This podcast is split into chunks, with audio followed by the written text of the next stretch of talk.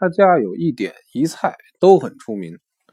菜是烩三丁，所谓三丁，是火腿、海参、鸡丁。火腿不用说，要选顶上中腰峰；海参当然是用黑刺身，绝不会拿海茄子来充数。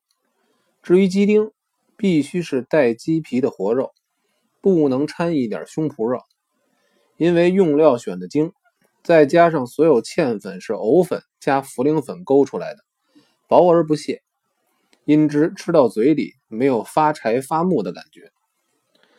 白石老人齐黄生前最欣赏他家的烩三丁，于叔岩收李少春为徒，在同兴堂谢志，有齐老在座。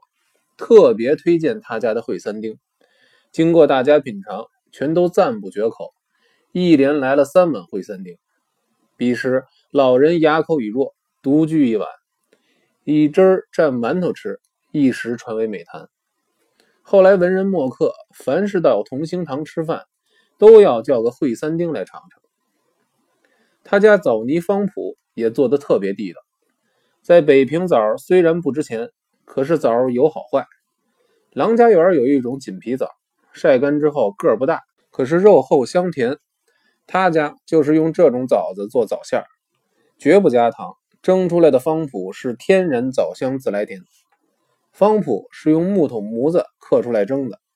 北平昆曲花脸名票胡景博收戏曲学校费玉策做徒弟，在同兴堂磕头。胡爷跟同兴堂东家是把兄弟。特地把珍藏一套二十四块全本《三国志》木刻模子拿出来做了三份可惜不知道是什么人的手笔，真有几方布局，线条非常雅致，而且神情刻画的栩栩如生。后来北平名画家陈曼丁特别情商，借出来送到琉璃厂纯金阁南纸店，每块都请姚芒赋题了词，拓刻印成诗件。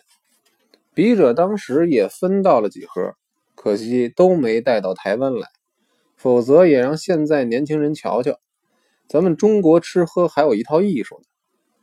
其他还有许多饭庄子，各家有各家的拿手菜，在此不再多谈。下面再说第二种饭馆子。